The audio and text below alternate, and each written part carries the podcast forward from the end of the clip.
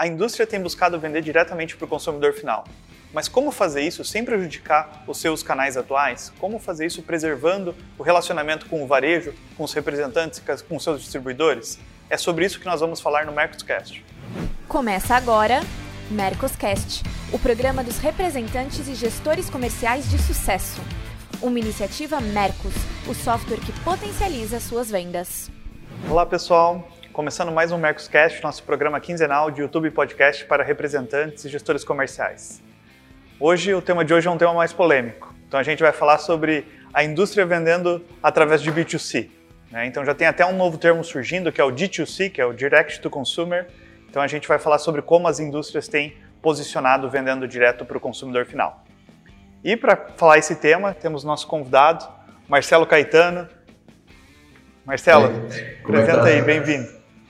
Tudo bem? Vai ser, ser, esse é um tema polêmico mesmo, porque ele é, assim, é uma concorrência assimétrica que está se desenhando aí no mercado e que a gente precisa conversar sobre isso. Sei. Marcelo Caetano é gestor da Venda Mais, conselheiro empresarial e autor de diversos livros de vendas, né? Vocês já estão mega conhecidos dele aí. E também Afonso Tonelli, que é representante comercial da Musical Plus. Então, Afonso, bem-vindo. Obrigado, Celso. Bom estar aqui, bom participar desse tema. Não pensei que eu ia um dia falar sobre isso como representante comercial, não. Mas vamos lá. e você que está acompanhando a gente através do YouTube, aproveitar para se inscrever no nosso canal, compartilhar aqui o nosso vídeo e dar um, um like aqui para nós, tá? Então, para introduzir um pouco esse assunto, a gente viu que uma pesquisa realizada recentemente com indústrias falou que mais de 47% das indústrias entrevistadas estão partindo para esse canal, estão realmente indo para vender através de e-commerces B2C diretamente para o consumidor. Eu queria saber se vocês têm visto esse movimento. Então, Marcelo, Afonso, vocês têm visto esse movimento realmente das indústrias vendendo direto para o consumidor final? Como que tem sido isso no, no mercado de vocês? A gente tem visto, sentido e comprado. Mais do que visto, né? É, esse, é, esse, é a grande, esse é o grande movimento do mercado digital é, que está acontecendo com uma força muito grande, Celso e as empresas precisam repensar um pouco do seu processo, mas assim, né, é tudo ao mesmo tempo acontecendo, né? A indústria com, uma, com um contrato com o representante comercial, é, porque, na verdade, o representante comercial vende para o varejo que vende para o cliente final, né, vende para o consumidor. E, de repente, o consumidor podendo comprar direto da indústria, os canais estão se, se confrontando, e, e nesse momento é exatamente isso, eles estão se confrontando de uma maneira muito importante. Isso precisa ser resolvido. É, a gente está conversando um pouco antes da gravação aqui, isso é resolvido com transparência. Eu acho que tem que ter transparência nos acordos, nos contratos, é, para que a gente não perca.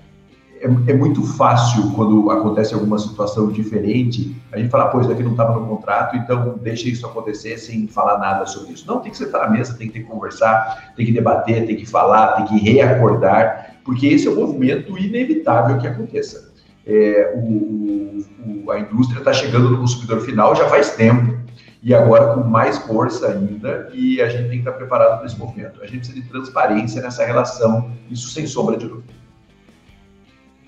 É, tá chegando, sim, já chegou.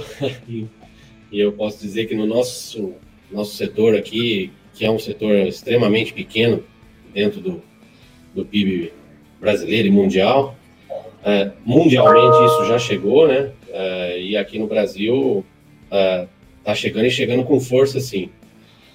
É, e é exatamente o que o Caetano disse. O que o que está acontecendo é a forma que cada uma das indústrias está escolhendo. Não existe uma regra, um padrão, uh, e isso tem deixado um pouco o mercado, vamos usar só a palavra, assustados, porque uh, não existe um, ninguém está fazendo a coisa por um caminho único, né? É, e não avisar esses canais que já existiam, e a gente tem que falar, a gente falou outro dia aqui de Omnichannel, ou seja, vai existir, é, é um caminho sem volta, né? Essa, essa do B2C, eu entendo isso. Mas a maneira, né? A gente vai debater aqui a maneira com que isso está sendo feito, a maneira com que isso está chegando. Infelizmente, o que eu tenho visto é que as indústrias é, com raríssimas exceções, só estão pensando no resultado, né? E, e sem olhar a, a quem ela está atropelando nesse caminho de entrar com o B2C. Não que seja errado, como eu disse, e o Caetano disse. É inevitável, vai ter. A maneira de se conviver é que eu acho que talvez pudesse ser ajustado. Para começar, eu acho que é isso. É, é deixa eu só. É, isso, né? É, é, a indústria buscando resultado, sim, a indústria está buscando resultado, é, mas ela está com o consumidor batendo na porta dela, querendo comprar e vendo concorrente vender também. Né? Então, assim, está todo mundo muito pressionado nesse momento. Por isso que eu falo que é hora de colocar na mesa. E é, os números são assustadores. A gente, a gente é, terceiriza a gestão comercial de uma empresa que vende teto, teto forro de PVC é, lá no Nordeste. É a maior planta do Nordeste de forro de PVC e eles têm um produto premium de forro de PVC que, que enfim, não vou falar o nome aqui porque eu já entreguei quase tudo. É, mas essa indústria tem uma escala de consumo de consumidor direto comprando os produtos dele de alto padrão, porque eles têm produtos que imitam madeira, assustador. É, e uma velocidade de crescimento que nenhum outro mercado tem. E é o cliente batendo lá na porta e falando: eu posso comprar direto de vocês. O outro lado é a indústria tem condições de fazer essa logística com eficiência, sim ou não. E essa é uma outra parte da conversa que eu acho super importante. E você que está acompanhando a gente até aqui e ainda não conhece o Mercos, queria te convidar para conhecer a nossa solução de força de vendas e e-commerce B2B. É só acessar o link aqui embaixo ou acessar mercos.com teste grátis. Não, é bem, é bem isso, acho que é um movimento que está acontecendo. Eu acho que, é, e realmente, como vocês falaram, é inevitável. Agora, como o que eu queria conversar com vocês é como fazer esse movimento, né? E como que e como fazer isso sem é, prejudicar a venda do outro canal. É possível? Então é possível você continuar vendendo através do B2B, mas também buscar esse B2C? Então eu queria conversar um pouco com vocês sobre que exemplos vocês têm de boas práticas disso e de práticas que não são tão boas assim, que vocês têm visto que, putz, prejudicou a imagem daquela indústria na, na, no varejo e tudo mais. Então queria discutir um pouco com vocês sobre isso.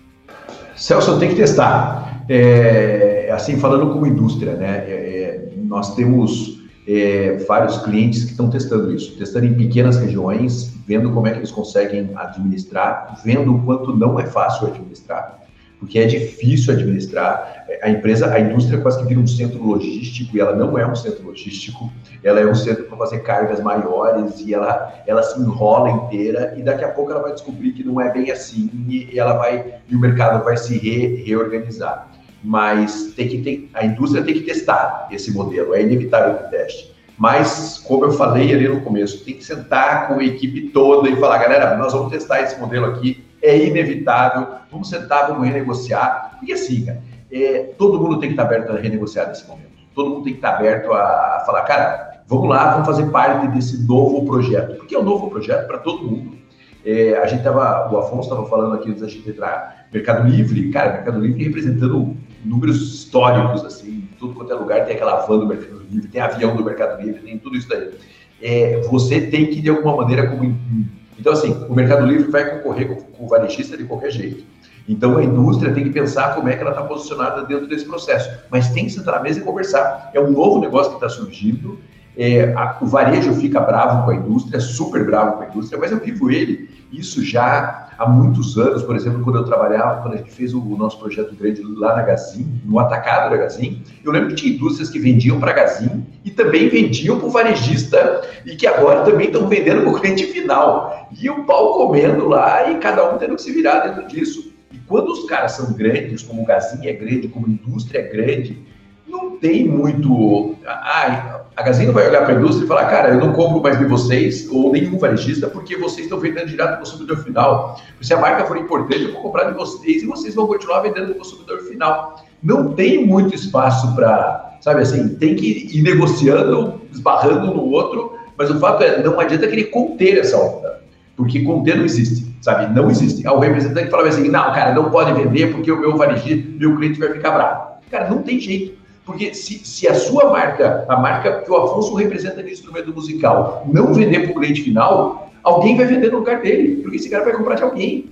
Então é muito louco, não, não, não, não tem vilão e não tem mocinho nessa história, porque é tudo muito novo. é um novo acordo, é um novo jeito de trabalhar. É claro que tem indústria que vai falar assim, e, e vai ser bem sucedida. Eu não vou vender para o cliente final, eu só vou vender via varejo.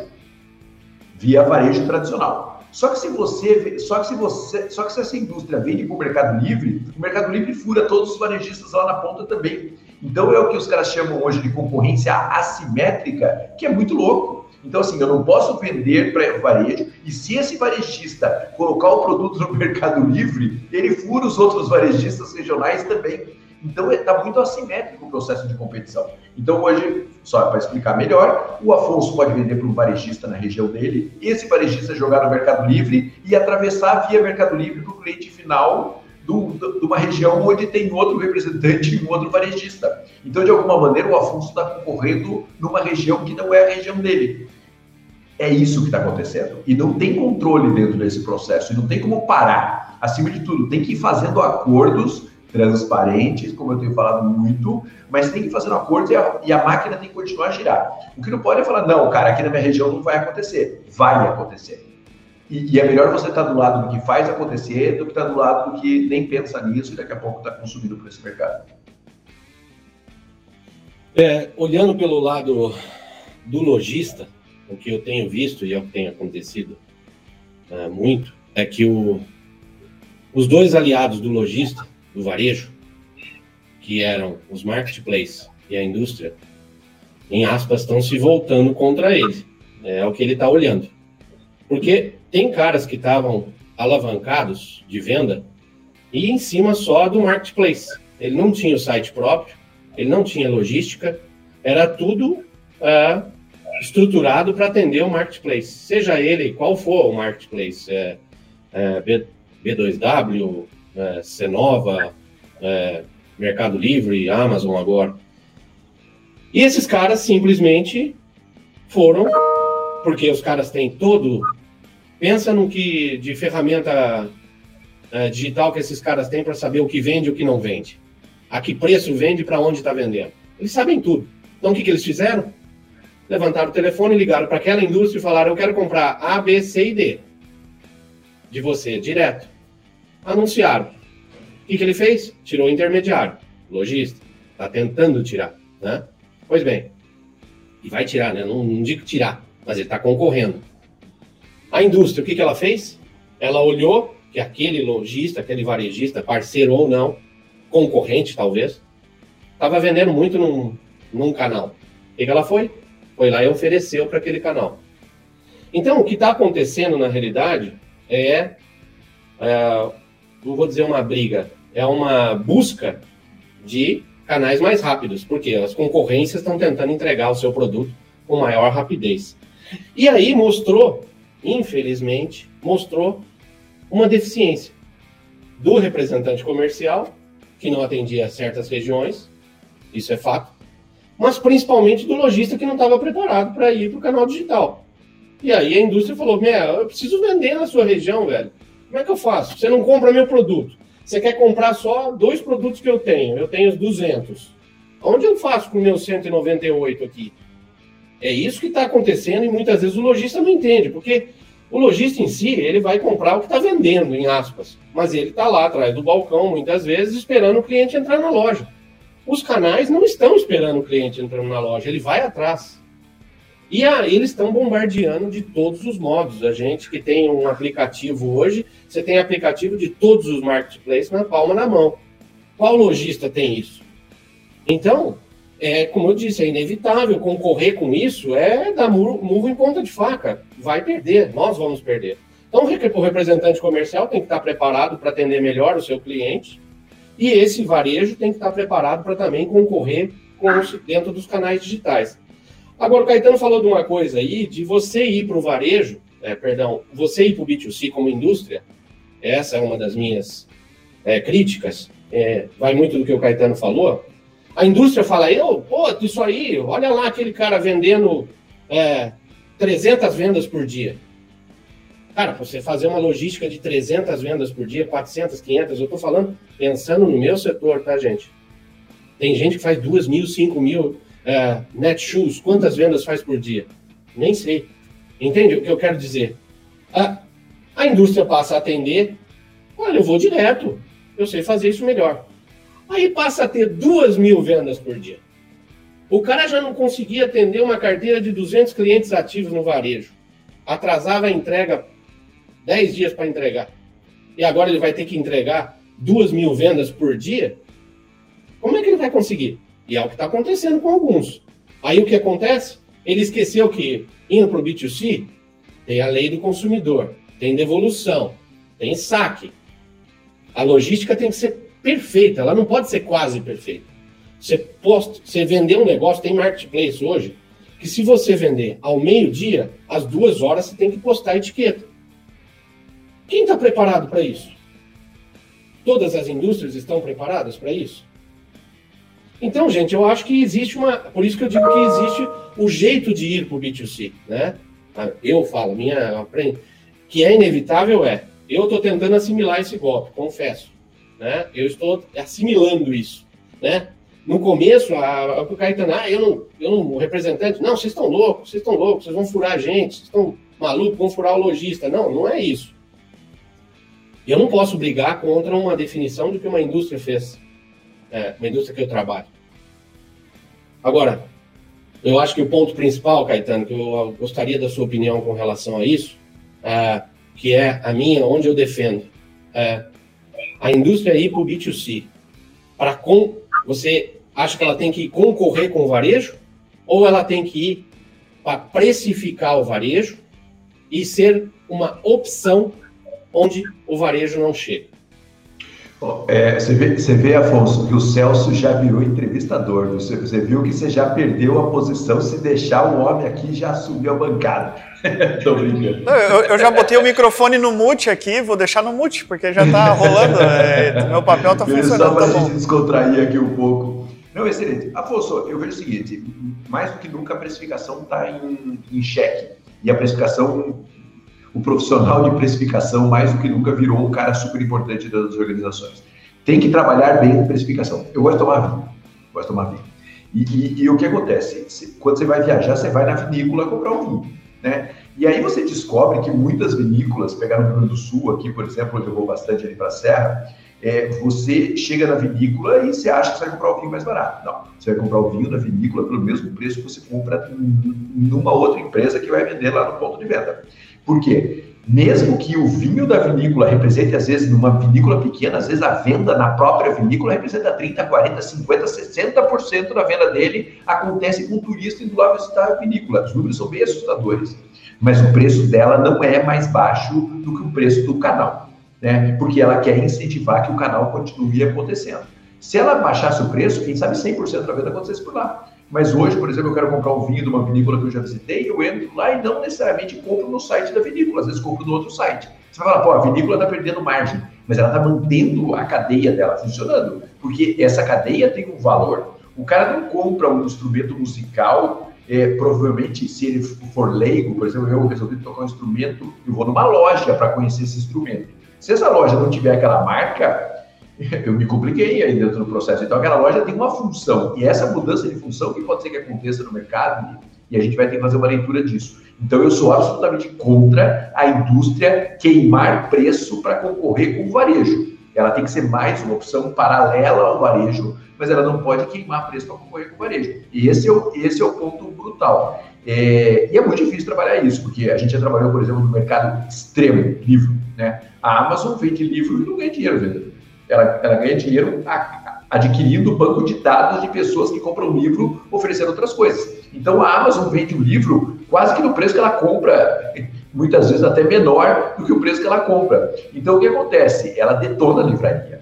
Aí você vai falar bem assim para o livreiro, para o dono da empresa, da, da editora, não venda para a Amazon, você não consegue falar isso para esse cara. Né? Ele vai ter que vender para a Amazon. E a Amazon vai botar o preço lá que vai ferrar com o varejo de alguma maneira. Então veja, se ele não faz, a Amazon faz. Se ele não faz, o Mercado Livre faz. O que você tem que precificar bem são esses canais. Como eu precifico esse canal para que eles sejam complementares ao processo. Ah, Caetano, mas eu vou deixar de vender porque tem uma outra marca vendendo muito mais com preço mais barato que o varejo.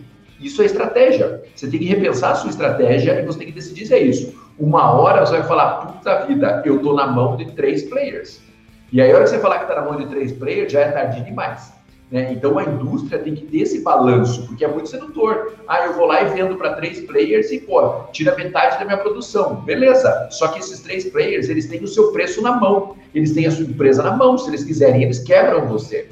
E, e a hora que eles largarem você, você cai igual um saco luxo, né? Porque você não tem condições de se sustentar com o varejo que você ajudou a destruir. Então, essa estratégia de precificação é extremamente importante, porque é muito sedutor. A gente já teve clientes que falaram, cara, vamos vender para esses caras, esses caras querem comprar metade da nossa produção.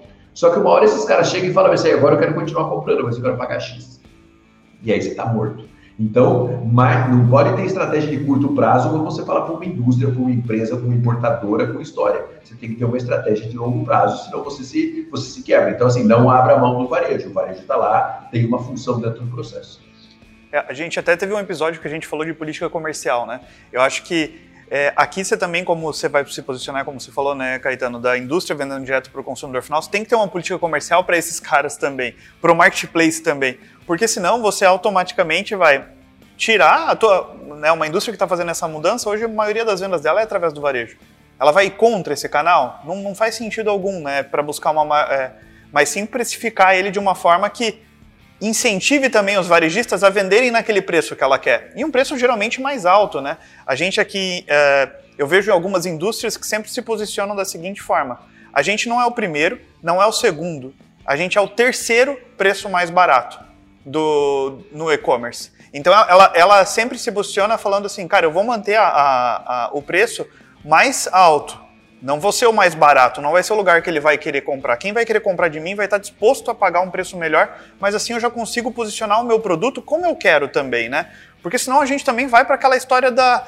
A, a, a, dependendo como você precifica, se você vai tirar a tua margem, vai diminuir ali, você mata o varejo e muitas vezes você tira até aquele efeito premium do teu produto, né, que você fala que você queria ter. Então tem que tomar todo esse cuidado com essa, essa precificação.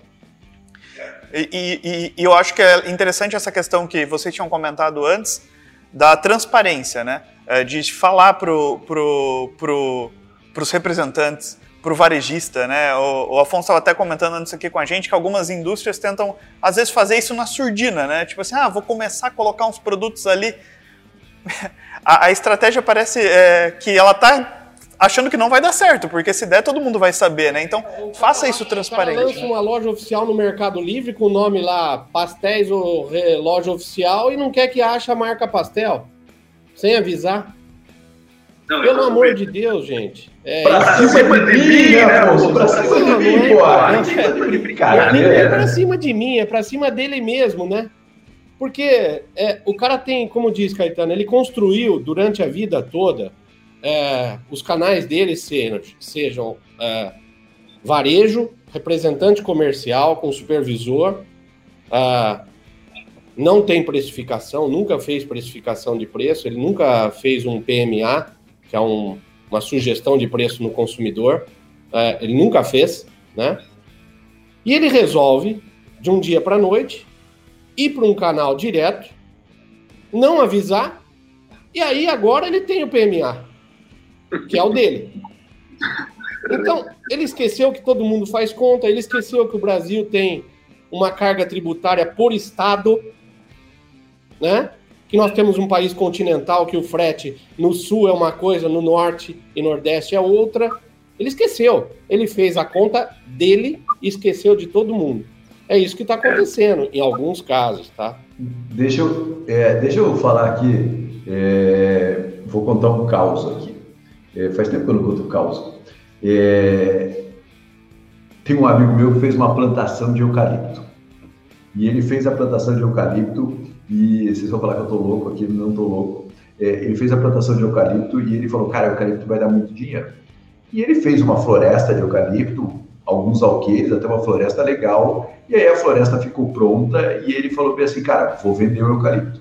Aí ele vendeu o eucalipto, ganhou um bom dinheiro para vender o eucalipto, e aí chegou uma hora que ele viu que a propriedade dele ficou cheia de tocos. E ele falou assim: agora eu preciso contratar alguém para destocar. O lucro dele do eucalipto foi destocando a propriedade dele. Por que, que eu estou falando essa história idiota para vocês? Porque tem uma, um, um ponto que eu acho que é sempre super importante, que é a falsa sensação de margem. Tá? Então o varejo começa a vender pro, pro, direto para o consumidor e ele a primeira conta que ele faz é assim, cara, eu vou ganhar a margem do meu varejista, eu vou ganhar lá 50%. Só que daí ele descobre que ele tem que fazer a logística e ele já ganha 40%. Aí ele descobre que ele tem que rever é, a estrutura logística dele, comprar três caminhões e ele já ganha 30%. E aí ele descobre que ele tem que fazer uma gestão de, de nota fiscal diferente, porque o, o varejo é, o B2C é mais complexo e ele descobre que ele ganha menos. E no final da história, ele vai descobrir que ele trabalhou pra caramba mais para ganhar X% a mais. Então, essa, essa sensação de que, meu, tem muito dinheiro aí, tem muito dinheiro, mas tem muito trabalho para se ganhar esse dinheiro. Assim como a falsa sensação de vender para um grande marketplace, ou vender via um grande marketplace. Ah, tá fácil? Ou vender, porque alguns marketplaces não só compram, como não só revendem, como eles compram o produto. Ou o marketplace chega quando vê que está vendendo bem e fala, eu quero comprar o seu produto. Você fala, nossa, eu vou vender para esse cara com uma margem muito maior. Cuidado com essas ilusões, sabe? Você que é empresário, porque essas ilusões são extremamente traiçoeiras. Quem é empresário que está nos ouvindo agora já passou pelo dia que uma grande rede chegou e falou, cara, eu quero comprar muito de você. E você sabe o que aconteceu com a sua empresa depois que você entrou na mão dessa grande rede. Então, essa falsa sensação de ganho, ela tem que ser muito bem calculada, porque ela vem com custo por trás. Não vem de graça. No primeiro momento parece que é lindo, ah, vou ganhar 50% a mais. Depois você vai ver que você vai ganhar pouco a mais e de repente vai destruir toda a sua cadeia. Então, cuidado com essa falsa sensação de resultado. É mais ou menos a história do eucalipto. O cara vai, colhe, vê, blá, de repente ele perde todo o lucro e trabalhou muito a mais e destruiu a sua cadeia, e destruiu sua rede de representantes e fez uma confusão enorme. Equilíbrio para tomar decisão. É, e tem que estar estruturado, né? Então acho que fazer isso, né, que nem você falou, faz alguns testes, começa, mas se estrutura, né? Seja transparente, tenha política de preço, comente com a tua equipe, mostre como você vai fazer essa estratégia, tenha um preço adequado de venda. Então, isso tudo tem que ser bem cuidado. E Afonso, eu queria. O representante comercial está no meio, no meio desse tiro aí, né? desse tiroteio aí, né? levando a indústria querendo, querendo vender direto e falando, pô, ó, então, representantes, a gente vai começar a vender direto assim, e o varejista falando, meu, já tem os marketplaces, olha aqui como esse outro cara da outra região tá me vendendo mais barato, é, meu, não estou conseguindo aqui, como que eu vou ter margem, preciso de desconto tal. Eu queria saber como que você, como representante comercial, sugere se posicionar no meio desse, desse tiroteio todo. Então eu queria entender um pouco o teu lado aí. Olha, Celso, é, o que eu posso te dizer é que eu estou sofrendo mais é que a indústria está tomando a posição de ir para o B2C, é, de uma forma certa ou errada, não vou julgar. Mas o pior de tudo é que ela está jogando para o representante comercial, avisado ou não, para responder ao varejo por que, que a indústria foi para o B2C. Porque ela não explicou. Poucos poucas indústrias avisaram ao mercado que estão indo para o B2C e a forma com que estão indo e qual o objetivo. E larga na mão do. Porque, uma pergunta: o, o lojista, a hora que vê o canal direto do, da indústria, ele vai ligar para a indústria ou para o representante que está lá todo dia? Ele vai ligar para o representante e falar: Pô, amigo, que coisa é essa aqui? Vocês estão vendendo direto agora? E muitas vezes, sem exageros, sem exageros, o representante fica sabendo junto com o lojista, com o varejo. E aí nós estamos defendendo, tendo que defender uma posição da indústria ir para o para o B2C sem estar tá sabendo, ou sem argumento, sem saber objetivos. Então, a posição do representante comercial, eu vou dizer a minha posição, uh, óbvio, é, primeiro foi de um pouco de susto, um pouco de receio, uh, porque a gente não sabe o que vem pela frente, porque a tendência de você olhar isso friamente é de acabar com os canais intermediários, o representante e o lojista. Né? A gente imagina isso como uma catástrofe. Eu não vejo dessa forma. Né? O que eu tenho tentado defender é exatamente o canal de B2C ser um canal de precificação, de parametrização de preço de produto. O que está existindo, e aí o lojista é um pouco culpado e o representante é um pouco culpado, que existe um comodismo. Eu só compro o que eu quero, isso o lojista fala, e o representante só fala: eu só vou até ali, eu não vou até lá para vender. Então, a indústria tem que tomar uma posição de vender onde, ela, onde o lojista não quer comprar aquele produto, ponto, porque você é importador de uma marca mundial. O cara não quer vender só a curva A para você, ele quer vender a carteira inteira e você tem obrigado a vender, você é importador. Agora o varejo aqui só quer comprar meia dúzia de peças. Aonde ele vai vender o resto? Ele tem que ir, talvez, para o B2C, entende? Agora, se não for através de uma precificação correta e explicar para o lojista, olha, eu estou colocando um canal, o lojista que eu falo o varejo, eu, e para o representante, eu estou colocando um canal, um site próprio, uma loja oficial, no Mercado Livre, que seja, ou num, numa B2W, não interessa. Mas o preço que eu estou colocando ali, em cima do preço que eu vendo a você, você vai vender mais barato. Pode vender mais barato. O que eu quero é ter o meu produto disponível quando você e os demais varejos não tiverem e quando o meu braço comercial não consegue atingir o consumidor final. Eu não posso ficar com a mercadoria na minha prateleira. Ponto. Isso é o legal. Isso eu estou agora defendendo eu tenho que defender a indústria que tá, a indústria que eu trabalho, que está fazendo isso dessa forma correta. Outro dia eu vi de um canal de ferramentas, se eu não me engano, máquinas, que era um site próprio, é, e eu fiquei extasiado com isso. Era o quê? A hora que você entrava lá pedindo a máquina, é, pá, entrava o preço da, da, da indústria, do lado direito da tela aparecia três lojistas anunciados. Como é que aparecia esses trilogistas? Eu sou de Santa Catarina, aparecia, o meu IP vai dar a região que eu estou. Ali aparecia, do lado direito, os três lojistas mais perto de mim que têm o produto e com certeza mais barato que o preço da indústria. Agora, se eu estou numa região que não tem nenhum lojista perto, por onde eu vou comprar? Direto. É esse tipo da coisa, para mim, é, eu sou leigo nisso, sou leigo. Mas eu acho isso mais correto, mais limpo, mais transparente, como a gente está falando aqui. De você fazer uma coisa, de colocar um preço onde certas regiões não vão conseguir vender no seu preço, você está querendo tirar os intermediários. E isso, por eu ser um intermediário, é óbvio que eu vou ser contra. Então, o que a gente precisa é transparência, o que a gente precisa são canais explicados para o varejo, porque se você, como diz o Caetano, perder esse intermediário que te trouxe até aqui, se acontecer algum problema amanhã, porque não pense que o Mercado Livre, o, perdão, os, os marketplaces todos vão lembrar de você. Eles vendem o que tiver vendendo. Amanhã, se eles decidirem tirar o seu produto do negócio, é no estalar de dedos. E se você tiver dois ou dez só, você vai vender para quem? Aí você vai ligar para aquele varejo que você, que você derrubou? Não vai. Eu acho isso. Por isso que eu acho que o planejamento. Não existe potência sem controle, gente. Não dá para fazer na loucura. É isso que está acontecendo em alguns casos, no meu, a meu ver, né?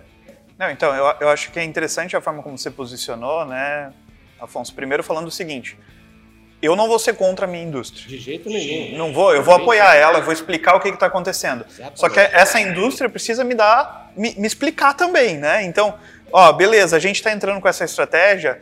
Por quê? Porque a gente só está vendendo o produto da curva A e a gente precisa vender todo o nosso mix. A gente precisa conseguir fazer. Então, essa é uma estratégia para a gente conseguir fazer isso. A outra questão é precificação. A gente tem sido espremido nas margens e tem visto a precificação errada lá. Então a gente quer mostrar que a precificação correta é tal. A gente tem que se posicionar nosso produto dessa forma. Tem região que a gente não consegue atender, então a gente precisa fazer esse braço. Então, dar essas justificativas mostra para o varejo que você não está querendo simplesmente tirar ele da jogada. Até porque, né, você comentou ali, né, sobre é, ah, vai morrer o intermediário, vai morrer o representante comercial, vai morrer o varejo.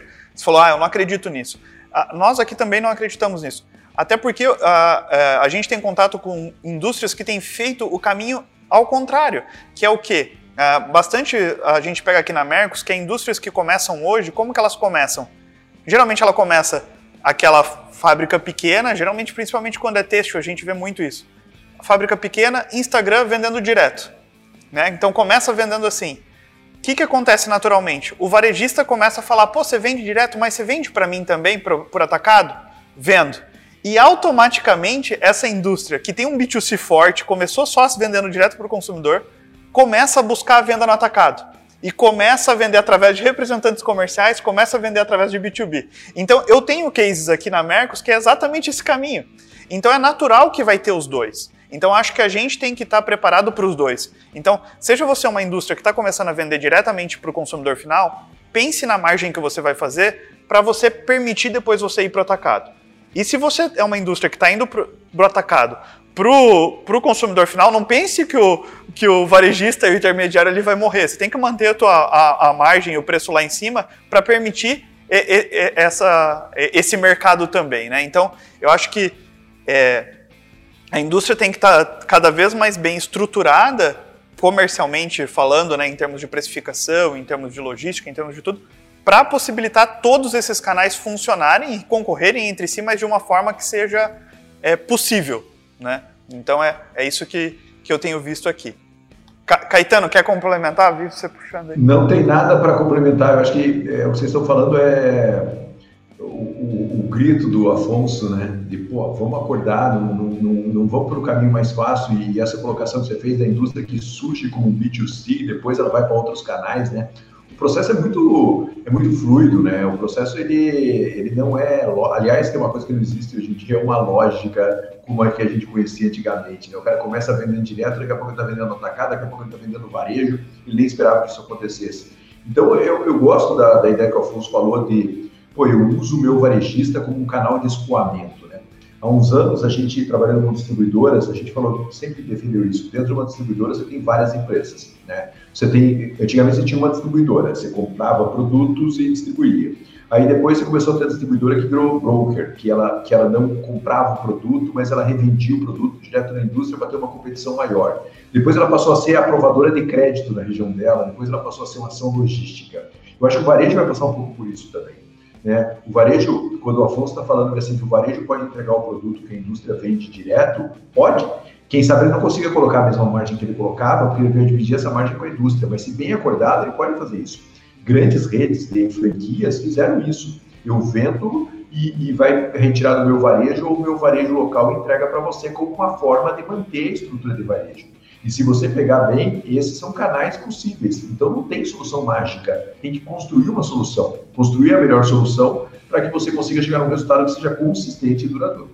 Bom, gente, você que está acompanhando até aqui, eu queria aproveitar para você deixar a sua opinião aqui nos comentários, que os nossos comentários às vezes é um programa à parte, tem bastante comentário ali, bastante discussão.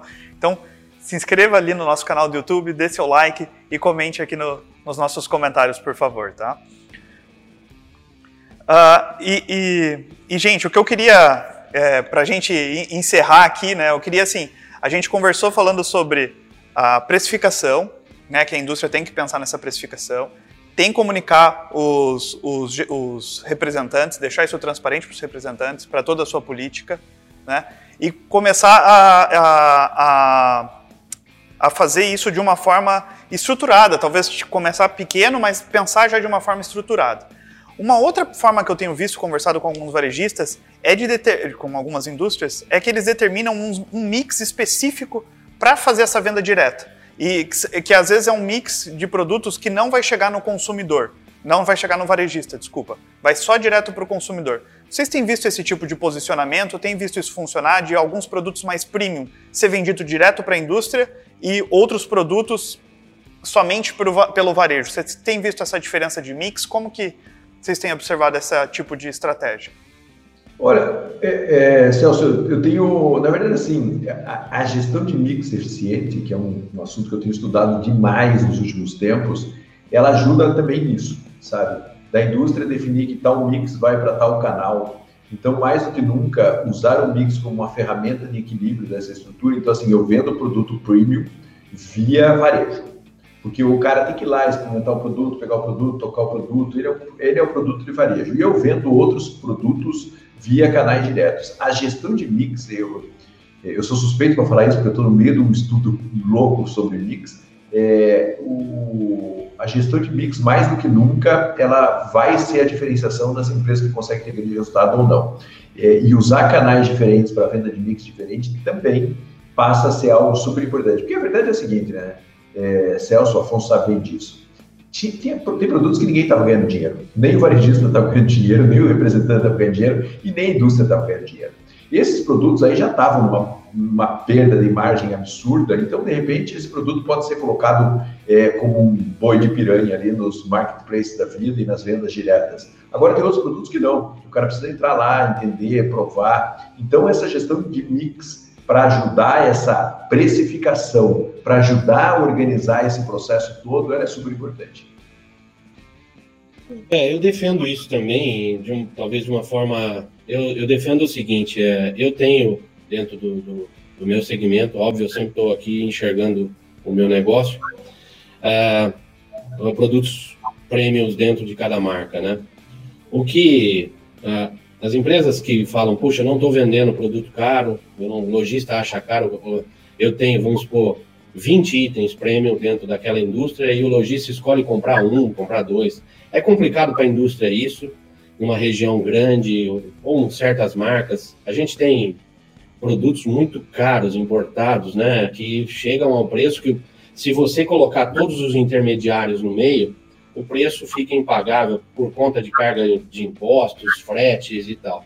Então tem, eu tenho exemplos de várias indústrias que estão indo para o caminho de vender direto uh, certos produtos e não deixar esse produto ter acesso ao varejo. Né? Eu defendo uma coisa que poucos fazem uh, em todos os setores, talvez. Eu defendo que você, como gestor, você consegue enxergar dentro da sua base de clientes quais são os clientes em potencial para vender aqueles produtos premium. E eu acho que você tem que chamar esse cliente para dentro de casa e falar: eu quero que você, o fulano e o ciclano vão vender, só vocês vão vender esses produtos aqui. E nós vamos dar todo o suporte para vocês vender. Eu defendo isso. Eu defendo de que a indústria não precisa criar esse braço de atender direto. Ela tem que for... eu defendo que ela fortaleça o varejo para atender direto. Aí vai ter aquilo que o Caetano disse. No meu setor, o cara quer pegar o instrumento na mão, o cara quer tocar, quer sentir. Então, se ele tem uma loja física e tem um braço na web, ele pode ser esse canal de venda de produtos premium. No meu caso específico, a indústria está indo para o caminho direto. Ela acha, ela está fazendo de ir direto e vender, precificar um pouco mais baixo para o produto ficar. Agora, por que não usar o canal, o, a loja desse cara como vitrine de uma plataforma que envolva o lojista e ela faz a logística. Putz, fazer cross-docking, dropshipping, isso é isso que a gente antes, eu se eu falasse isso há 10 anos atrás, eu não sabia nem o que era. Pelo amor de Deus, as, as, os varejos estão capacitados para fazer isso, a indústria está tá capacitada para fazer isso. Não tira o intermediário da jogada. Cria-se ferramentas para deixar esses intermediários.